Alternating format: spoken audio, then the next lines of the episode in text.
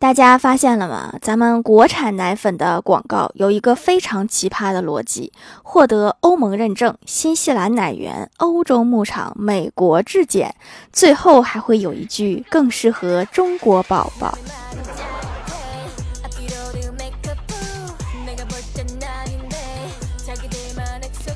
Hello，蜀山的土豆们，这里是甜萌仙侠段子秀欢乐江湖，我是你们萌豆萌豆的小薯条。我发现家长们平时很严肃，但是他们是非常懂得起外号这件事儿的。我的第一任前男友姓黄，对我不好，我老爸就叫他王八蛋。第二任前男友也姓黄，刚开始对我很好，我老爸叫他荷包蛋，后来也开始对我不好了，他就也变成了王八蛋。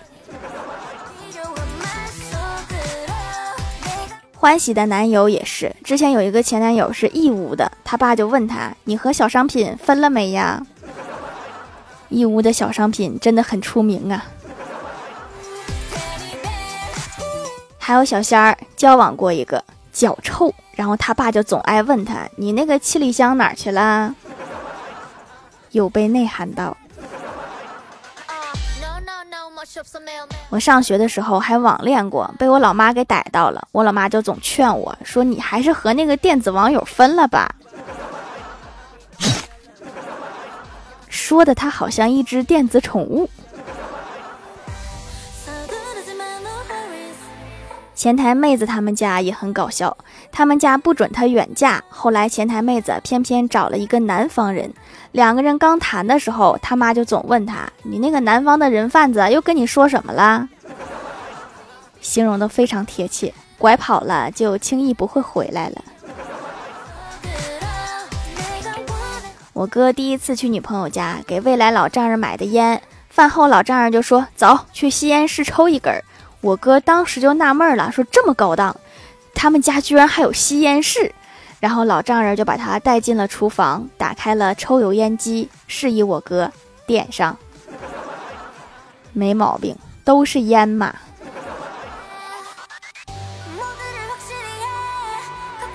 感觉最近太穷了，就去后山找太二真人许愿，说太二真人呀，我想要很多很多的钱，你有什么办法吗？太二真人一拍桌子，贫道乃是太乙真人。我点头说：“哦哦，我知道了。”然后继续问他：“太二真人，你还是告诉我如何弄到钱吧。”太二真人说：“只要你找到七个球，你的愿望就能实现。”我问道：“您说的是七龙珠吗？”太二真人摇摇头说：“不不，是双色球。”你说这个比七龙珠还要难呐？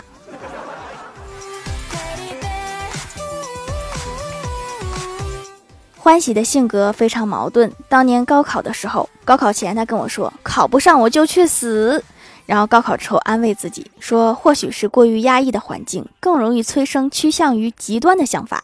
这个世界远比我想象的要广阔的多。”后来大学毕业了，毕业前他跟我说：“找不到专业对口的工作就去死。”然后就一直找工作，也一直没有找到专业对口的。昨天跟我说。或许人生就是一场充满挑战的旅行，我应该尝试着爬过这座山峰。挺好，是善于开导自己的。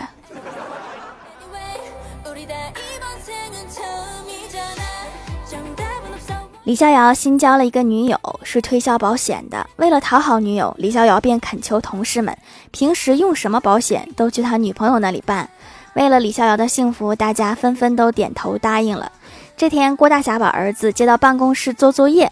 李逍遥很喜欢郭晓霞，一会儿递给他一块糖，一会儿塞给他一支铅笔。几次之后，郭晓霞抬起头，一脸无奈地说：“叔叔，我只有一辆小自行车，要不我也在阿姨那儿上个保险吧？”儿童自行车可以保什么险呢？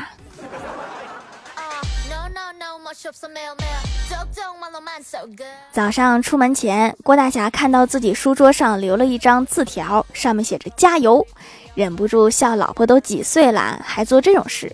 然后开车去公司，开到一半，车熄火了，才想起来那张纸条写的是什么意思，谁让你去加油，不是鼓励你加油啊。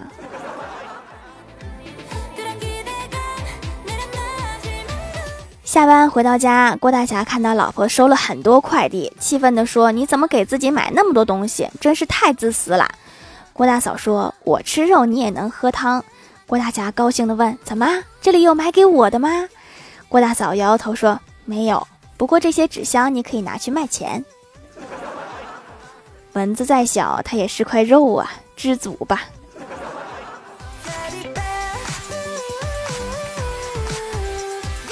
我有一个朋友有很严重的社恐，当他所处的环境里面陌生人数量超过一半的时候，他就会心跳的特别快。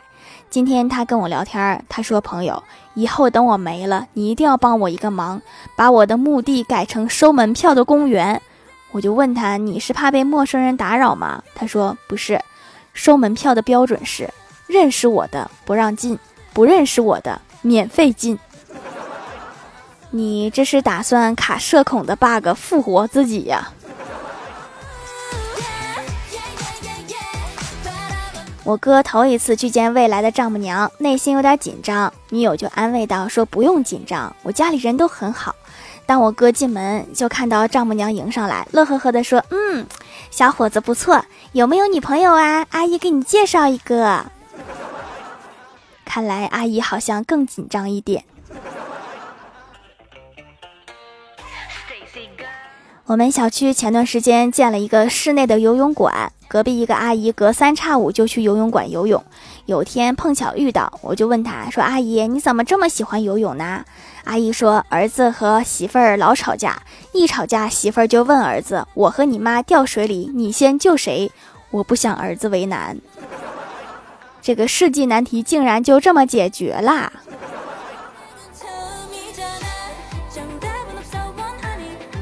晚上回家去食杂店买饮料，给了一张五十元的，老板找了一张二十的，还有一张十块的，然后对我说：“姑娘，现在十元的假币特别多，你可得仔细看看，小心别被骗了。”我心想这是遇上好人了呀，于是拿出十元看了看，是真的。向老板道谢后，我就回家了。到家之后，我才发现原来那个二十的才是假的。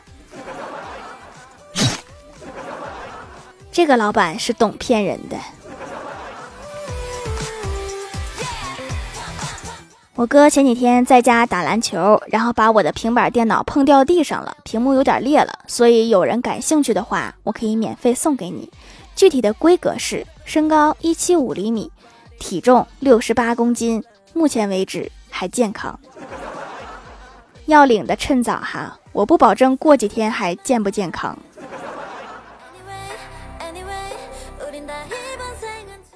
嗨，蜀山的土豆们，这里依然是带给你们好心情的欢乐江湖。喜欢这档节目，可以来支持一下我的淘小店，直接搜店名“蜀山小卖店”，数是薯条的数就可以找到了。还可以在节目下方留言互动，或者参与互动话题，就有机会上节目哦。下面来分享一下听友留言。首先，第一位叫做在下卢大侠，他说朋友说他的媳妇儿特别懒，我问咋了，他说他家住三楼，他媳妇儿每次在网上买东西的时候，都备注写上孕妇行动不便，请送货上门。前些天送快递的小哥终于忍不住了，在楼下大喊说：“三年了，我忍你三年了，你怀的是哪吒吗？”人家就是不想生，那怎么办？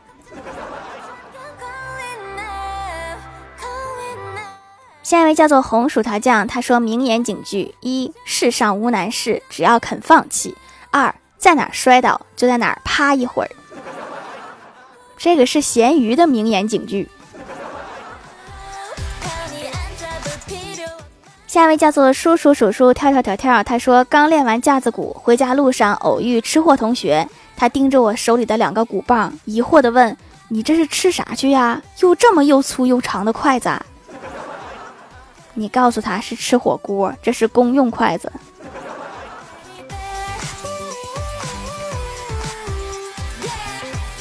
下一位叫做哆啦 A 梦的口袋，他说：“宝贝是正品，质量一如既往的好，皂皂泡沫绵密，跟奶油一样，敷在脸上一会儿，然后洗掉，皮肤透亮透亮的，感觉毛孔都清透了很多，像敷过面膜一样好，超爱这种感觉。”那洗完脸再敷一个面膜，是不是就像敷两个面膜一样？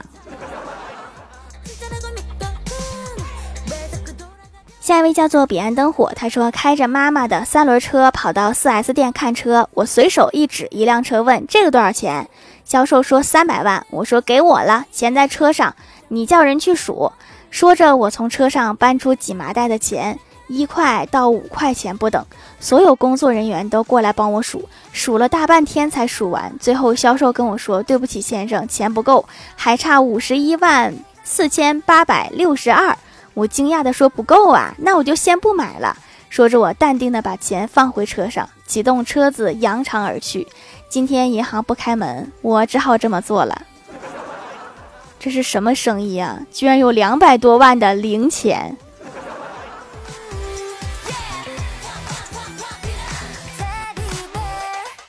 下一位叫做和谐有爱黑白熊，他说上物理课的时候，老师讲了半节，忽然我们一个同学气喘吁吁地跑进教室。老师问道：“我不是上节课说过吗？迟到了要在外面等着，没我的允许不许进教室。我告诉你，我记性好着呢，我可啥也忘不了。”老师把他轰走之后，沉默了一会儿，问道：“刚才我讲到哪儿了？说好的记性好呢？”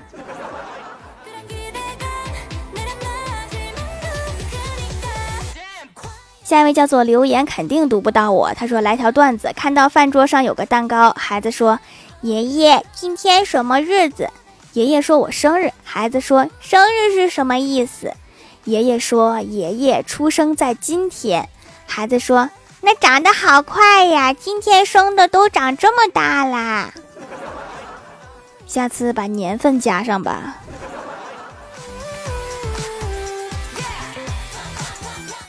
下一位叫做雷阳静，他说当上宝妈才种草的手工皂，因为不可以让宝宝接触化学添加剂，选择了天然手工皂。没想到全家都爱上了，开始我用，老公用，婆婆也用上了。这次直接参加买三送一活动，非常划算。皂皂非常好用，不干涩，味道天然，洗脸的同时还可以养肤，比之前白了一些，用的非常舒心。婆婆竟然也用哈，那真是太难得了，看来婆媳关系非常好。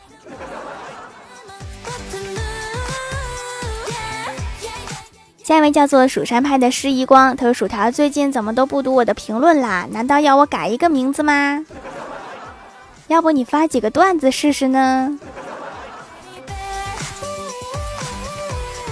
下一位叫做薯条酱的粉粉，他说：“大学宿舍有个哥们儿，他很坚强，但是他很爱哭，这个矛盾让我们不明白。一天晚上晚自习冲进来五六个人，冲着我哥们儿就打。”我哥们儿当时就哭了，我准备上去帮忙，没想到他一边哭一边从包里拿出一根铁棒，把那几个家伙都打趴下了。关键他一边打一边哭，确实又坚强又爱哭啊！打起架来梨花带雨的。下一位叫做猜猜我是谁幺三九三四，他说我太倒霉了，今天车坏了。害得我一整天都在走路，晚上九点才到庄园门口，连班都没上成。呜呜呜！庄园？什么庄园？你们家是酿酒的吗？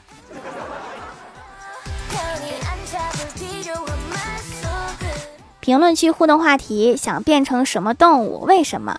蜀山派小薯条说：人，我好久都没有当过人了。所以之前你是薯条精吗？喵星守卫者说：“我要变成全世界只有一只的稀有动物。”那恭喜你，你已经成为这个世界上独一无二的你了。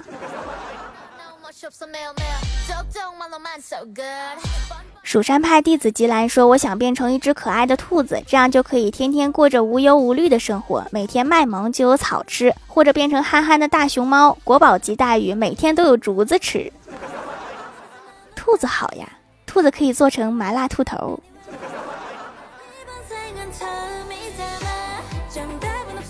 蜀山派的释义光说：“一只小猫，因为只需要卖萌就可以被人喜欢，还有好吃、好喝、好玩的。”那你真是跟我想一起去了。薯条酱别拖鞋，自己人说想变成保护动物，什么都行，不挑品种。那你猜猜，保护动物为什么被保护起来了呢？